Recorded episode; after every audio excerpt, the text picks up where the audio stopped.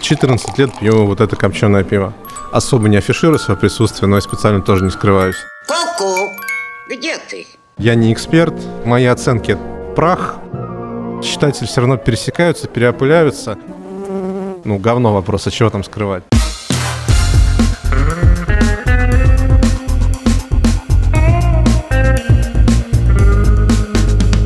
Два пива, пожалуйста. Всем привет, я Олег Короткий, журналист и домашний пивовар. Вы слушаете подкаст «Два пива, пожалуйста». Напомню, что если вам нет 18 лет, то это удовольствие не для вас. Срочно выключайте. Два пива, пожалуйста. Герой 18-го уже выпуска Дмитрий Дробышевский, учредитель и главный редактор сайта profibir.ru. Дмитрий, приветствую. Приветствую. За круглым столом в необычном месте, которое вообще нифига не имеет общего с пивом, Сегодня нас приютил Hyundai Motor Studio. Причина очень простая, банальная. Мы встречаемся вечером в субботу, и найти более или менее тихое место в Москве в это время практически невозможно. Когда мы договаривались, у меня возникла мысль, а почему бы не встретиться в библиотеке? И тут я вспомнил об этом прекрасном коворкинге. Поэтому мы здесь. Профибир — очень интересная история. Если сравнивать с обычной журналистикой, учитывая архаику самого сайта и какие-то курьезности в верстке, для меня это эхо Москвы. То есть там есть такое вот хорошее новостное наполнение, очень много классной аналитики, но при этом какие-то костыли, где-то что-то хромает, это все нормально, потому что на самом деле истинные ценители информации о пиве не обращают на это внимания, они обращают внимание на то, что сайт дает новости очень оперативно и дает очень много разных мнений, которые, в принципе, важны для тех, кто занимается этой темой всерьез. Сколько народу делает сайт? Вы вообще в Воронеже? В Воронеже. Это было осознанное решение. У него есть и свои плюсы, и свои минусы. Плюсы заключаются в том, что в Воронеже просто дешевле делать СМИ по рынку труда, по затратам на офис, стоимости подрядчиков по IT, которые с нами работают. И при этом, если что, можно там быстро доехать до Москвы. То есть вы из Воронежа? Сами из Воронежа, да. Ага. Работают сейчас у нас 4 человека. И это чуть меньше, чем было у нас в 2020 году. Мы подужали, сейчас у нас 4 человека работают. Структура работы примерно такая. У нас есть один человек, который занимается новостным потоком, то есть это лента новостей, это соцсети,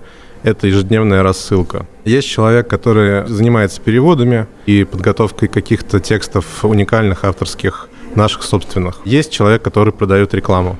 И главный редактор я, у меня все редакторские функции сейчас замкнуты на мне, плюс работа с нештатниками, плюс тоже иногда подключаюсь к работе над текстами там взаимодействие с клиентами, сопровождение клиентов, вот это все на мне. Взаимодействие с подрядчиком и так далее. А как вообще появилась идея сделать такой сайт? Есть какой-то интерес профессиональный или еще какой-то? Изначально вообще не моя идея была создание сайта. А? Изначально сайт делали другие люди абсолютно. Это старая история, еще это был 2013 год. Были айтишники, воронежские ребята. Там один был специалистом по SEO-продвижению, насколько я помню. И они захотели сделать свой пивной портал. Они его сделали. Они нашли инвесторов, договорились, что им с этим пивным порталом помогут. Ребята взялись, но в какой-то момент стало видно, что у ребят ничего не получается. Ну, там и концепция портала была странная, куча всяких мертвых справочников непонятных. Где-то есть новостной поток, но как-то он там структурно не выделен на сайте. Ну, про мертвые справочники это и к вам тоже, знаете ли, претензия, потому что ваша рубрика «Лица отрасли» содержит э, некоторых персон, которые давно в федеральном розыске находятся, и я бы на самом деле почистил многих. Да, ну сейчас мы до этого дойдем, я тогда закончу. У людей, которые помогли, им возник вопрос, что дальше с этим сайтом делать. Вот эти ребята с ним дальше работать не хотят, Мгм. в площадку уже вложили какое-то количество ресурсов, а совсем ее закрывать жалко. Посмотрели, кто в Воронеже может взяться за этот проект, подхватить его и понести дальше. А я в тот момент, э, как раз у меня заканчивался такой, можно сказать, творческий отпуск. Я защищался на кандидата филологических наук, писал диссертацию. Вот специально у меня год был выделен, когда я только на диссертации работал. Когда у меня этот период жизни заканчивался, мне предложили взять профибира. Я сначала отказался. Я подумал, ну какая-то шляпа. Посмотрел, какие есть сайты конкуренты. Подумал, что, ну, наверное, ниши особой тут и нету. Но потом все-таки передумал и подумал, ну, когда у меня еще будет возможность стать редактором портала о пиве, о том, что я люблю. Я согласился, начали работать, работали, работали потихоньку, вот привели портал к тому, что сейчас. А по поводу лиц отрасли. Нужно понимать, что, в принципе, проект, он существовал долгое время. Это проект э, «История ошибок» или история того, что когда-то приносила пользу и давала трафик, давала поисковые поисковые переходы. Потом это перестало работать, когда изменились алгоритмы. Возможно, какие-то вещи уже стоит почистить на сайте, какие-то вещи мы уже давно особо не поддерживаем. Хлеба не просит, какие-то там э, минимальные цифры по трафику приносит, но мы как бы особо не трогаем. А может быть, потом эта тема опять будет работать, и мы опять к ней вернемся. Лиц отрасли это вот точно такая же история. Был период, когда лиц отрасли прям очень хорошо давали поисковой трафик э, именно из Яндекса, конкретной поисковой системы Яндекса, с Гугла не давали такой хороший трафик. И мы вот это эксплуатировали. Потом вот вся эта история с этим трафиком у нас шла на нет. Видно, там были какие-то, опять же, у Яндекса свои изменения в их алгоритмах как вот исторический памятник они остались. Почему вся статистика закрыта, доступна по паролю? Счетчики висят на сайте, а цифр нет. Не, ну как, во-первых, цифры все-таки видны. От суточных можно экстраполировать э, и на месячные, и на годовые. Ну как бы, если к нам приходят люди, которые хотят нам деньги за что-то заплатить рекламодатели, мы без проблем даем статистику. Ну и в-третьих, даже если вы захотите, в принципе, посмотреть э, без пароля, это можно сделать. Это как бы ни для кого не секрет. Есть там SimilarWeb, есть PRCI, это все решается спокойно в интернете. Сколько так на вскидку месячная ваша аудитория? Зависит от месяца. Меньше 100 тысяч уникальных пользователей у нас не было уже несколько лет подряд за месяц. Но сейчас это от 100 тысяч уникальных пользователей до наверное, 330 тысяч уникальных пользователей в зависимости от месяца. Ну и, соответственно, там количество визитов можно на полтора увеличить, количество просмотров на три. Понятно, что сайт предлагает и продает рекламу, но еще у вас есть Paywall. Для меня да. Paywall — это большой вопрос, потому что э, все те СМИ, на которые я смотрю, которые пытаются работать через Paywall, на самом деле больших успехов в этом не добились. Люди наши не привыкли платить за информацию. Ваша аудитория как платит? По поводу модели монетизации, она как бы совершенно классическая для любого СМИ. Продажа рекламных мест на сайте. К нам приходят люди, целевая аудитория компаний, которые там продают, допустим, оборудование для пивоваров или для пивоваров, или у них какие-то там услуги по IT. Им эта аудитория интересна, они к нам приходят приходят, покупают себе определенное рекламное место, платят за это деньги. Это нам приносит 95% нашего бюджета. Небольшой ручеек есть от рекламных систем, которые ставят на сайте. И то мы там их больше поставили не потому, что хотели на них заработать. Есть такая как бы теория предположения. Поисковики реагируют на то, есть ли их рекламная система вшитая в сайт или нет этой рекламной системы. Поэтому, по большому счету, просто перестраховка. Что касается Paywall, мы это в прошлом году начали, это относительно недолго идет. Я просто считаю, что классическая рекламная СМИ за счет которого СМИ сейчас в основном живут продажи рекламы, она в любом случае потихоньку умирает. Ну, это правда. Тут, во-первых, всевозможные adblock и у людей появляются. Хотя, кстати, вот на Profibeer е пока очень небольшой процент аудитории пользуется adblock ами. Не знаю, может быть, у нас такая аудитория, может быть, у нас просто на сайте нету вот этой вот супер агрессивной рекламы, например, всплывающие pop-up ы и прочее. Мы на такое никогда не соглашаемся, опять же, из-за соображений оптимизации. Но у нас вот adblock а пока не очень много, и он на протяжении вот этих лет особо не растет. Он примерно на одном уровне уровне остается. Но все-таки в перспективе вот эту всю тему с рекламой, скорее всего, будут резать, и мы уже видим, что там появляются какие-то встроенные блокировщики рекламы в кастомных э, браузерах. Видим, что Яндексу и Гуглу хочется всю тему с рекламой перевести на себя, и чтобы рано или поздно на сайтах могла размещаться только реклама, закупленная у Яндекса или у Гугла. И рано или поздно интернет к этому придет. Наивное представление о том, что интернет — это площадка, на которой удобно малому бизнесу и независимому бизнесу. На самом деле вот в интернете, если какую-то нишу хочет задать корпорация, она ее всегда занимает. Это правда. Надо искать какую-то другую модель. То, что сейчас эта модель не работает, у большинства СМИ, и у нас в том числе она пока не работает, это не значит, что она не будет работать через какое-то время, потому что и когда Steam у нас появлялся, тоже не все люди думали, что кто-то будет покупать игры на Steam, когда можно скачать с торрента. Когда Netflix приходил в Россию, тоже не все люди думали, что, в принципе, кто-то будет Netflix здесь покупать, когда фильм можно скачать с торрента. Но просто если вот эту модель не попробовать и не научиться с ней работать заранее, потом, когда обрежут рекламу, не будет возможности выжить. Поэтому нужно тренироваться заранее, пока на уточках. Вот мы сейчас э, потихонечку тренируемся. Очень небольшое количество текстов у нас, Закрыто которые paywall. нельзя почитать без paywall, угу. но при этом мы стараемся, чтобы те тексты, которые вот с paywall, чтобы они там реально реально стоили и давали какое-то конкурентное преимущество тем людям, которые захотят их купить и почитать. Ну и консультацию юристам туда убрали. Это вот как санитария леса. Тут же стало намного меньше бессмысленных вопросов, которые просто забивали нашего юриста, а вот люди начали уже реально какие-то вещи более осмысленные спрашивать. Дмитрий, какое отношение к рейтингам? Как к источнику новостных поводов. Бессмысленно сейчас говорить, да. Лучший пивовар, лучшие пивоварни, лучшие пивные журналисты, может быть. Не, ну я могу сказать, кто мне нравится, но это всегда субъективщина и вкусовщина. Давайте я расскажу про любимое пиво. Может быть, это покажется необычным для редактора пивного портала, но я на самом деле в основном пью самое обычное пиво. Довольно редко я покупаю какой-нибудь изысканный крафт, пиво, которое как столовое, но у меня это, наверное, пиво копченое. Это Раухбир. Это какой такой? Я же из Воронежа. Да, что там у вас по копченому И пиву? у нас впервые копченое пиво, которое можно было прям прийти в магазин, в маркет у дома буквально, и купить. Это было пиво «Артель копченое». И вот в 2007 году я его попробовал. Это было первое интересное пиво, которое я, в принципе, выпил. И я прям очень сильно тогда удивился. Я не думал, что пиво может быть таким. И как бы сразу на это пиво запал. Пил его студентом. До того, как пришел в пивную журналистику, после того, как начал писать про пиво, тоже продолжал его пить. С удовольствием пью сейчас. Раньше он назывался «Артель копченое». Сейчас он называется «Бравер Фокс». Это теперь не «Артель» выпускает бренд, а «Таркс». Ну, пивоварня, которая была «Артелью», стала частью пивоварни «Таркс». 14 лет пью вот это копченое пиво. Удивительное постоянство. Карту лояльности вам выдала пивоварня? Есть у меня карта лояльности, да. Но там э, не то, чтобы мне за это ее выдали, но эту карту лояльности, в принципе, могут получить э, те люди, которые установят себе на мобильное приложение этой Да. пивоварни. Вообще за такую лояльность и пивопровод могли бы провести в редакцию. Остальные необычные сорта, которые я могу выделить, которые мне прям люблю, это, наверное, Red Rum и F-Brew, тоже потому что это история, которая корнями уходит уже давно. Одно из первых сильно охмеленных сортов, которые я попробовал, который мне понравился. И вот тоже Red Rum мне прям с тех пор в душу запал. Когда есть возможность, я пью его. Очень нравится пиво Перегатор. Это немецкое пиво с добавлением трюфельного масла, насколько я помню, насколько я понимаю. Грибная тема в пиве вообще, мне кажется, немножко недооценена. Мне кажется, грибы идеально подходят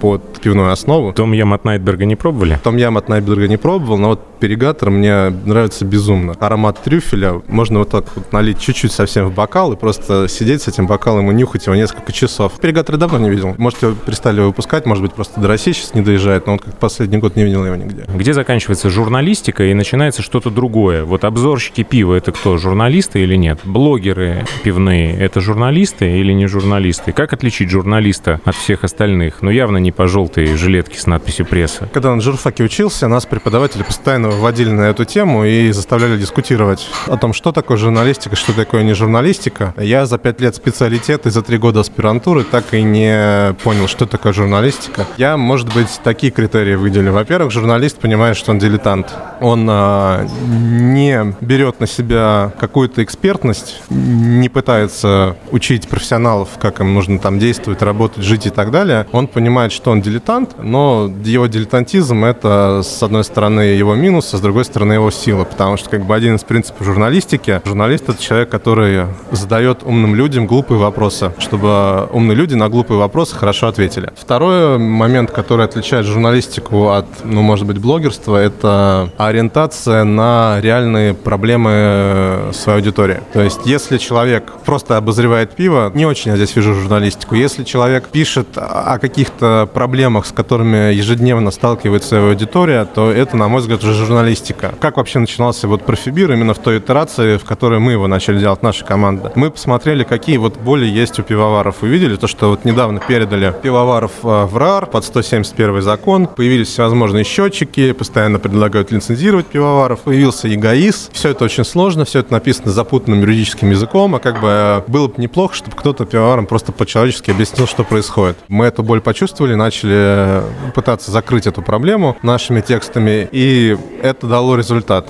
А вот эта вот ориентация на читателя – это важное свойство журналистики. И, может быть, третье свойство журналистики заключается в том, что журналист подходит все-таки к материалу с некоторой может быть, ну, немножко пафосно прозвучит, но, может быть, он подходит к материалу с некоторой дополнительной ответственностью и некоторым дополнительным э, профессиональным кодексом поведения. Я вот э, специально слушал твои подкасты прошлые, какие вопросы ты, в принципе, задавал людям, и там у тебя пару раз были вопросы про бутербродную журналистику. Вот у меня и здесь есть. Да, я вот когда мы только начали профибир, я прям по рукам бил людей, если они брали какие-то подарки, может быть, у пивоваров, или бесплатно пили пиво у пивоваров на фестивалях там, допустим. Потом я понял, что это, наверное, я палку перегнул, и я в первую очередь обижаю пивоваров таким поведением. Так в итоге какие подарки? От 3000 рублей ты заставляешь декларировать своих сотрудников или как? Как? Все, что связано там э, с деньгами, это просто сразу в отдел рекламы. А, ну а это вот понятно. если пивом угощают от всей души, то пиво, конечно, можно. Это какая-то вещь, которая, может быть, просто вот эту вот бутербродную журналистику отличает от журналистики настоящей. Потому что все-таки есть какая-то определенная грань, за которую перейти нельзя. Вот чем больше таких граней, за которые перейти нельзя, тем, в принципе, блогер ближе к журналисту. А как относиться к пресс-турам тогда вообще? Потому что на самом деле пресс-тур это такая история абсолютно пиаристическая, на мой взгляд. То есть обычно везут, э, чтобы показать то, что хотят показать, и тщательно скрывают то, что не хотят показывать, естественно. И не отвечают обычно на вопросы, которые неудобно, чтобы прозвучали. Потемкинские деревни, наша великая русская традиция, одна из нескольких духовных скреп, как мне кажется. И вот когда человек соглашается на пресс-тур, он уже заведомо попадается на этот крючок. Он уже заведомо получил какой-то аванс. То есть ему, как правило, там оплачивают дорогу, иногда гостиницу, кормят, поят, водят везде, показывают, рассказывают. Как к этому относиться? А мы обычно не соглашаемся на пресс-туры. Какой последний пресс-тур, в который мы ездили? И, если честно, ни один не вспомнил. Наверное, были какие-то? Ну, я вот и вижу сейчас, что блогеры-то все дружно поехали, хотя среди них были люди, которых я считаю все-таки пивными журналистами, но так как они повелись... Может быть, конференции можно условно пресс-турами назвать. Ну, когда, условно говоря, мы там приезжаем к НСПП на какую-нибудь конференцию, они там тоже потом нас на какие-нибудь пивоварни отвозят, поят, кормят. Это все-таки другое немножко. Это конференция, это профессиональное мероприятие, и мы там получаем реально интересный контент, который потом выкладываем. А пресс-туры... У нас недавно было предложение принять в пресс-туре участие мы отказались. Морально не совсем понятно, как, вот насколько потом можно будет об этом всем написать, так, чтобы и там не обиделись, и тут мы все правильно сделали. А еще один момент негативной пресс-тура в том, что там просто очень много людей приезжает из разных СМИ, разных блогеров, когда потом просто у всех подряд Материалы выходят одни и те же одинаковые. материалы, ну не очень интересно. Поэтому вот мы историю с пресс-турами не очень любим.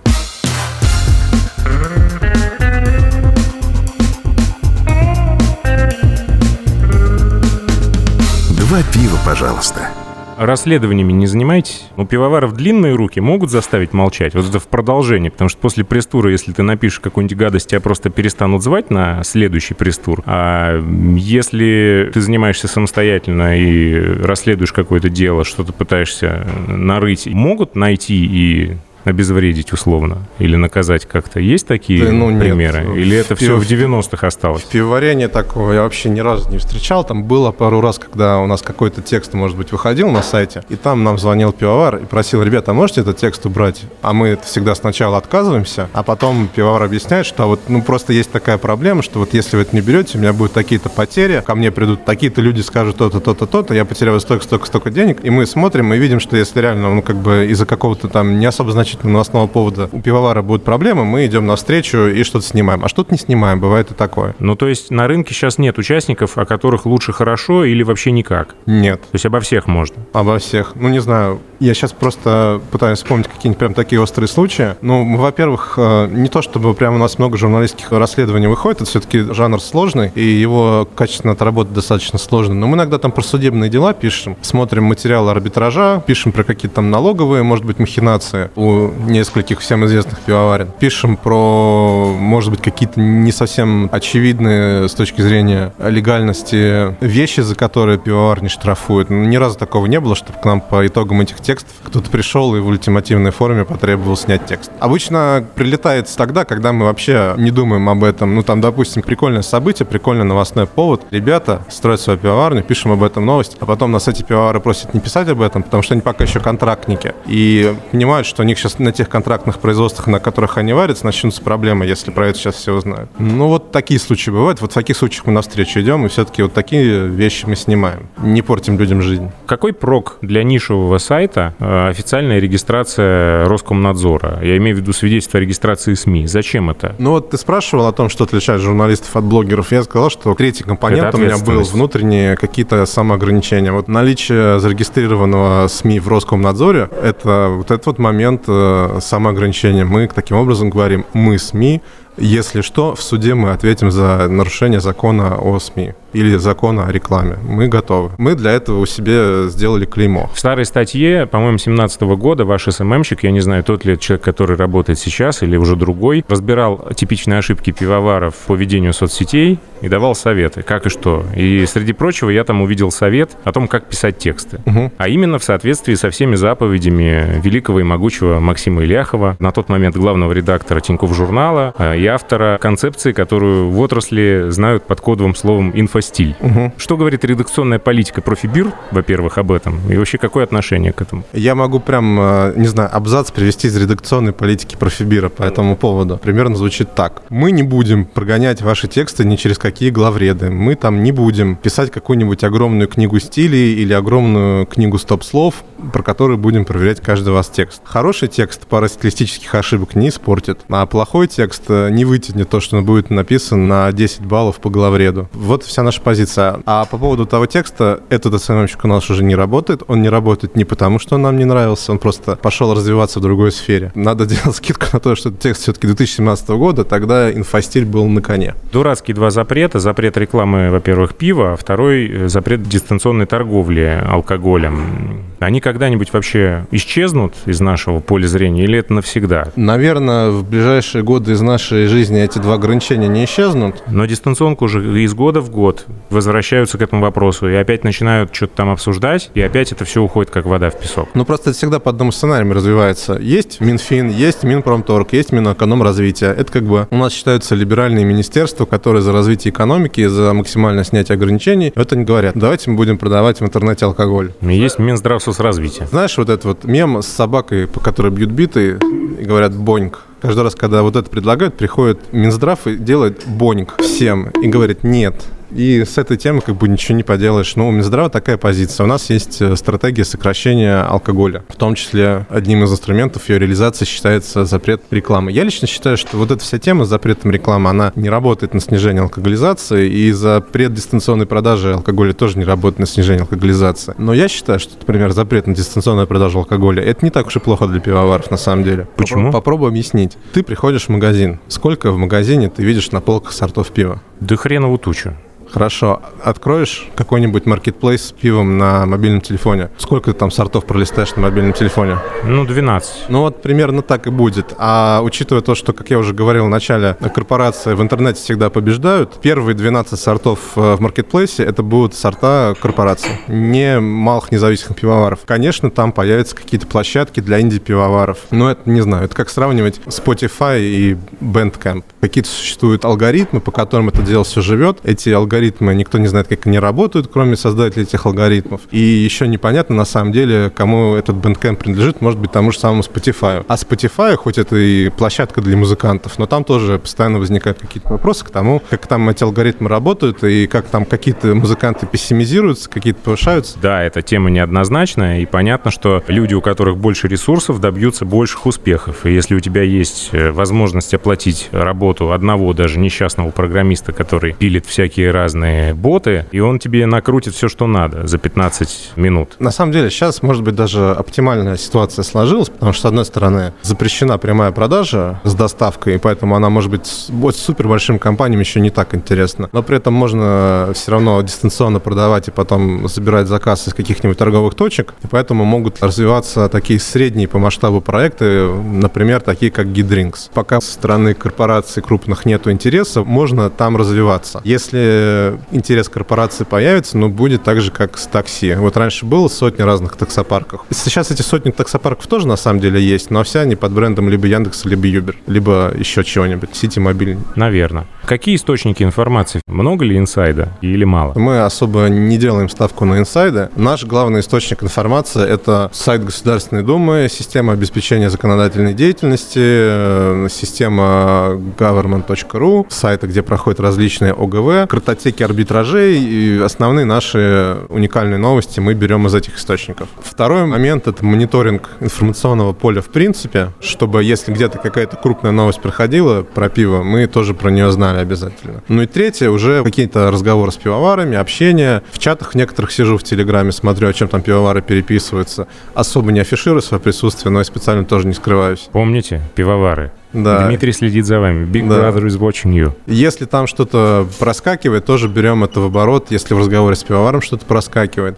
И есть категория материалов, категория текстов, которая не привязана к новостным поводам, а появляется, ну, потому что мы подумали, что эта тема может быть интересна, и мы о ней решили написать. Там вообще нет никаких источников, кроме наблюдения за новосферой. Что актуально, что происходит, что важно. К тапу как относитесь вообще? Источник это или помойка? Я дважды пытался начать сидеть в тапке, Оба раза мне быстро надоедало, и я забивал. Я, во-первых, не понимаю, как там ставить оценки. Я там могу какому-нибудь простому пиву поставить 5, потому что, на мой взгляд, оно свою задачу решает на 5 баллов. Я, кстати, Бадлайту мог бы поставить 5 баллов, в тапке вообще спокойно, потому что есть ситуации потребления, в которых Бадлайт — это идеальное пиво. А могу какому-нибудь очень крутому навороченному пиву, в которое пивовары вложили огромное количество ресурсов, поставить там 3 или 4, потому что я там ожидал от него что-то такое, а дало что-то другое, и я такой немножко расстроился. Вот я говорил же, что все эти рейтинги и прочее — это субъективщина. Я стараюсь в эту субъективщину не лезть, но, во-первых, я просто понимаю, что, опять же, я не эксперт, мои оценки — это прах. Ни для кого не секрет, что сайты, они помирают потихоньку. Я не знаю угу. вот ни одного сейчас сайта, куда бы я целенаправленно ходил, кроме, пожалуй, наверное, «Медузы», которую мне удобно читать, а все остальное для меня существует в виде публикаций в Телеграме, в соцсетях где-то какие-то посты. Что с профибир будет дальше, лет через так 10? В ТикТок вы пойдете, например, или куда еще сейчас модно ходить? Что такое сайт?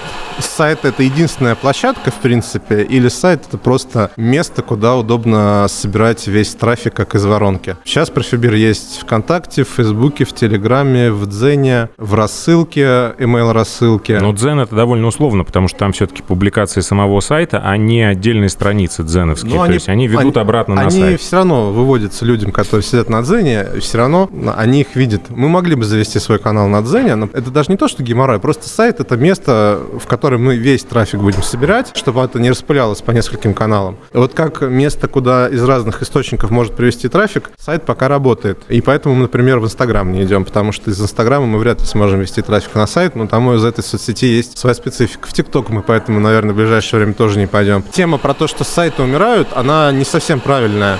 У нас много чего умирало по ходу развития человечества. У нас театр, театр умирал. умирал, кино умирало. Радио умирало, вот видите. Журналы умирали. Журналы умирали. Но вроде сейчас, не знаю, я вот ехал в поезде сюда, читал Esquire нормально. Вроде настоящий журнал, но, по крайней мере, на бумаге напечатаны, иллюстрации там какие-то есть, тексты. Вроде не умер. Пик-бум спадает, и просто остается самое лучшее. Просто у Профибира задача оставаться пока что самым лучшим, и потом э, остаться, может быть, единственным сайтом про пиво. Звучит очень недобро про конкурентов поговорим? Чьей да, смерти давайте. желаете в таком случае, если единственный должен профибир выжить в этой схватке Якадзу? Я ничьей смерти не желаю. Наоборот, э, любая смерть конкурента — это в медиа плохо, потому что... Крафт-депо вот заткнулся что-то. Жалко? Жалко, очень жалко потому что люди, которые читали Крафт Депо, потом могли бы пойти за добавкой в интернет и найти там профибир. Точно так же с Реал Брю. Ни в коем случае не желаю смерти Реал Брю. Люди, которые читают Реал Брю, они в том числе тоже читают и профибир. К бизнесмену приходит его сын и говорит, папа, я хочу открыть булочное. Хорошо. Где ты хочешь открыть булочную? Я хочу открыть булочную на улице Матросской. Почему? Там нет ни одной булочной. Неправильно. Открываю на улице Московской. На Матросской нет ни одной булочной. Значит, там булочные не нужны. А вот на Московской 9 булочных работают, а значит, 10 там тоже нормально работать будет. Примерно такая же тема. Просто каждое же СМИ, оно немножко расширяет круг читателей, и потом эти читатели все равно пересекаются, переопыляются. Но это же даже не анекдот, это же психология. Давно уже доказано, что люди ходят не в те рестораны, где красиво, но пусто, а в те, в которых, может быть, не так шикарно, но сидят и едят люди. И чем аппетитнее они чавкают, тем охотнее люди заходят туда и присоединяются к этому. Да, вот поэтому, собственно, очень жалею о том, что Крафт-депо сейчас что-то не выходит. А они окончательно закрылись, я, кстати, даже не в курсе. Ну, у меня нет информации. Мне, э, то последнее, что у меня было, это то, что их поставили на паузу, и вот эта пауза как-то подзатянулась по моим ощущениям, потому что сайт обновляется, но очень вяло. Ну, жалко, конечно. Да. Какие еще есть конкуренты? Я, может, что-то не знаю. Мы раньше прям очень активно вели мониторинг всех конкурентов, и там в режиме реального времени отслеживали, какая посещаемость конкурентов, какие рекламодатели к ним приходят, а у нас их нету, а какие материалы они пишут, какие темы они пишут. Вот в последний, может быть, год мы, наверное, уже немножко подотпустили эту тему. Профибир вышел на тот уровень, когда конкуренты уже не сильно влияют на его существование. Печатные СМИ я не считаю конкурентами в принципе. Это просто другая модель потребления. Это две модели, которые существуют, не конкурируя друг с другом, совершенно мирно уживаются. Если по сайтам смотреть, очень жалко, что Craft Depot сейчас не так хорошо работает, как раньше. Мы видим просто на статистике, что у них все ну, хуже намного стало, в принципе. Не только с журналом, но и с сайтом, и это нас печалит. Очень хотел бы отметить сайт Пивобай. Хороший очень сайт. Да, э, шикарный. Но это, если у вас Воронеж, то там еще дальше. Да, но там еще дальше. Может быть, просто в Москве и Санкт-Петербурге сайты особо пивные не приживаются, не знаю. И, кстати, вот э, у Очакова, они же из своего сайта сделали бренд-медиа, позвали туда молодую команду какую-то. Слушайте, ваш покорный слуга был не недавно удостоен попадания в подборку пивных подкастов и что-то там еще на сайте Очаков. Да, и вот они хорошо работают, и мы прям видим, что у них там и с читателями неплохо, и, в принципе, интересно они продукт делать. Но, опять же, ну, тоже не прямой конкурент, потому что профибир больше на профессионалов ориентирован, а там сайт больше ориентирован на любителей. Да я даже не знаю, какой профибир и прямой конкурент может быть. Пивное дело тоже не конкурент профибира, потому что пивное дело в первую очередь про маркетинг, про А это еще дальше. Это тоже, тоже не Москва, рынка. это Харьков. Да, мы тоже немножко про другое. Привет Евгению. На самом деле, если подумать, у нас э, вот все пивные проекты, которые более-менее живут и на виду, все нашли свои сегменты, по ним разбежались и живут и друг другу сильно не мешают. Это, наверное, даже неплохо. Ну ладно, будем надеяться, что подкаст «Два пива, пожалуйста» конкуренты не затопчут в ближайшее время, по Да крайней не мере. затопчет, я думаю. Не сильно. Опять же, почему-то вот э, подкасты перестали у Кровдепота выходить. Ну, да. Так и пивной сомелье тоже какое-то время назад выходил в 13-14 году и так благополучно почил в Бозе. На Бивиаль ты собираетесь? Да, будем на Бивиале. Обязательно наши новые бердекели привезем. Это у нас традиция. На каждую выставку, на каждый фестиваль, на который мы приезжаем, мы привозим новые бердекели с собаками или котами. Я думаю, что этот подкаст выйдет как раз накануне Бивиали в Москве. Мне вот про тексты и про журналистов интересно поговорить. На самом деле, ну есть же акулы пера Саш Савицкий, например. Савицкий, он же делает там, не знаю, целый издательский дом, наверное. У него там три канала в Телеграме, или даже четыре уже, наверное, канала в Телеграме. И, наверное, что-то еще сделает. Ну, талантливый человек, талантливый во всем. Конечно. Но он сказал, что на поляну подкастов он не полезет, по крайней мере, это в том выпуске, который мы с ним записывали. Так что Это, наверное, для тебя хорошая новость. это пока для меня хорошая новость, да. А на самом деле, одна из ошибок э, журналистов, наверное, в том, что они, так как журналистика профессия на стыке ремесла и творчества, они часто больше уходят э, в творчество и забывают про какие-то вещи такие вот земные, типа маркетинга, УТП, как сделать из медиа продукт и так далее, и так далее. Я не знаю, получилось ли это у Савицкого осознанно или интуитивно, но он хорошо упаковал свой проект именно с продуктовой точки зрения. То есть это проект, у которого четко, ясно, понятна его целевая аудитория, четко, ясно на эту целевую аудиторию работает, понятно, почему его люди читают, почему люди к нему переходят, и вот в этом плане он все супер классно сделал. Еще, наверное, я выделю Катунина, Э, его портал Биркульт и те материалы, которые он выкладывает на Биркульте у себя в соцсетях. Хочется, чтобы люди почаще читали его, почаще к нему заходили, потому что он делает очень важные вещи, он э, копает историю российского пивоварения. Согласен, абсолютно. Это то, чем на самом деле мало кто занимается хорошо. И почему-то занимается в основном именно старая гвардия. Катунин Клеровская. Два выпуска назад был разговор с Галиной Клеровской. Да. Для тех, кто не слышал, самое время после этого подкаста зарядить следующий. По YouTube-каналам. Но мне сейчас YouTube-канал вообще ни один не нравится. Ну а как же ТБП-то? Нет. Мат не нравится. Ну, просто не мой формат, не знаю. Ну, опять же, советского YouTube-канал хороший, но Мгм. мы же про советского уже сказали, это не считается. Черский. Черский, ну, тоже ну, такой странный формат. Не, я понимаю, почему людям нравится этот формат, когда вы приходите в магазин с человеком, который в пиве разбирается, и он там что-то рассказывает. Ну, просто ну, для меня тоже ничего нового в этом нет. Ну, я же работаю уже сколько. Я, конечно, не профессионал, не эксперт, не работаю там в рознице, в производстве, но и совсем какие-то базовые вещи я тоже знаю. Наверное, тоже как э, проект для своей аудитории Черский прям в яблочко. Но тоже не то, что я смотрю. По печатным изданиям Реал Брю, конечно, очень хороший, выпускает журнал. Крафт Депот странный был журнал, но хороший. Он мне напоминал Птюч 90-х годов, конца 90-х, вот с они, этой я версткой. думаю, что они его, наверное, в- и в голове держали. Может быть, еще Да? был такой журнал «Трамвай» детский. Точно, да. Может быть, «Трамвай» тоже. Мне кажется, еще верстка Крафт Депот продлевала время контакта с читателем. Одно дело, когда читатель берет журнал, и в нем все по блокам хорошо разложено. Слева направо много воздуха, четкая верстка, четкие вот эти вот гарнитуры. И он по диагонали пробегает журнал за 5 минут, откладывает в сторону. А в Крафт у тебя так не получится. Тебе вот Пока так 6 надо- литров пива не выпьешь, ничего не поймешь. Но это сделано действительно очень стильно, очень классно. И жалко, что Ассоциация крафтовых пивоваров перестала, видимо, спонсировать этот проект. Очень жаль. Ассоциация крафтовых пивоваров, если вы нас слышите, начинайте снова спонсировать этот проект. Да. А как, кстати, ты относишься к Ассоциации крафтовых пивоваров и тому делу, которое они делают? Положительно больше ассоциаций разных, разнообразных, которые так или иначе работают на продвижение пивной отрасли, на работу с органами власти. Чем больше будет таких организаций, тем, в принципе, для отрасли будет лучше.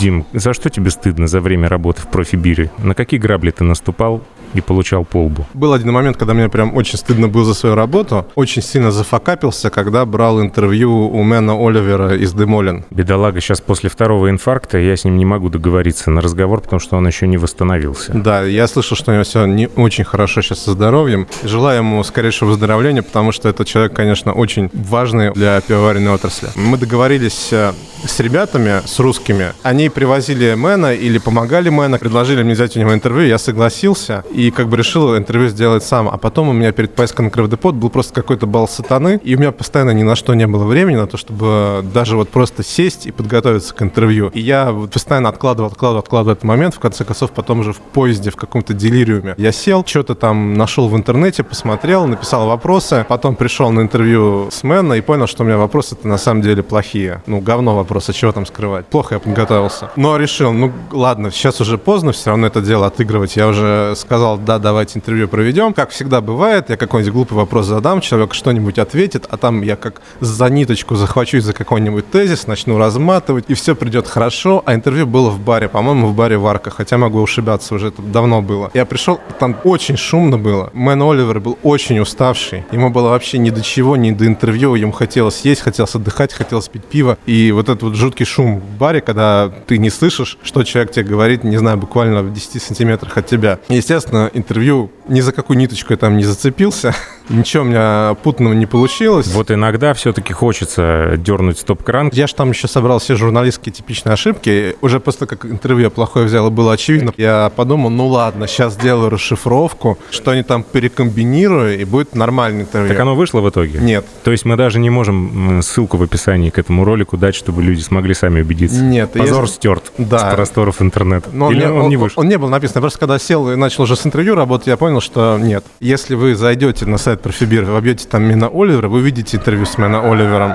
Но это не то интервью, которое я не смог взять. Это интервью, которое брала Елена Осокина. И она, ну, нормальное интервью взяла, а у меня не получилось. А из того, что вышло, за что стыдно? Из того, что вышло, наверное, если вот отмотать какие-нибудь старые тексты, которые на заре про Фибиры появлялись, там наверняка можно найти что-то стыдное. И я, если честно, уже не все тексты, которые мы когда-то писали, помню. Ну, их реально очень много. И там, наверное, если покопаться, что-нибудь такое можно найти. Я про деньги забыл спросить. Спрашивай. Ну, насколько прибыльный этот бизнес, я имею в виду э, издание profibir.ru. И если написано, что ты учредитель и главный редактор, это значит, что и бенефициар главный ты? Насколько прибыльное издание? Ну, на самом деле, не очень прибыльное. Почти все издания такого масштаба, как у нас, у Профибира, такие узкоотраслевые и прочие, они примерно вот балансируют на нуле. То есть у нас иногда чуть минус уходит бюджет, иногда бюджет уходит чуть в плюс, и как-то мы вот ноль более-менее выдерживаем. Если у нас какой-то там появляется хвостик в плюсе, то мы либо реинвестируем как-то наше развитие. Вот, например, будем на другой сервер переезжать. По поводу того, кто конечный бенефициар сайта, ну, я конечный бенефициар сайта, ну, не знаю. Просто такие объемы, что сложно сказать, бенефициар, не бенефициар. Я в рамках э, сайта получаю фиксированную зарплату ежемесячно. Угу. Дополнительный доход сайта, он инвестируется потом в сам сайт. Дмитрий, спасибо огромное за интересный разговор. Дмитрий Дробышевский, учредитель и главный редактор сайта profibir.ru.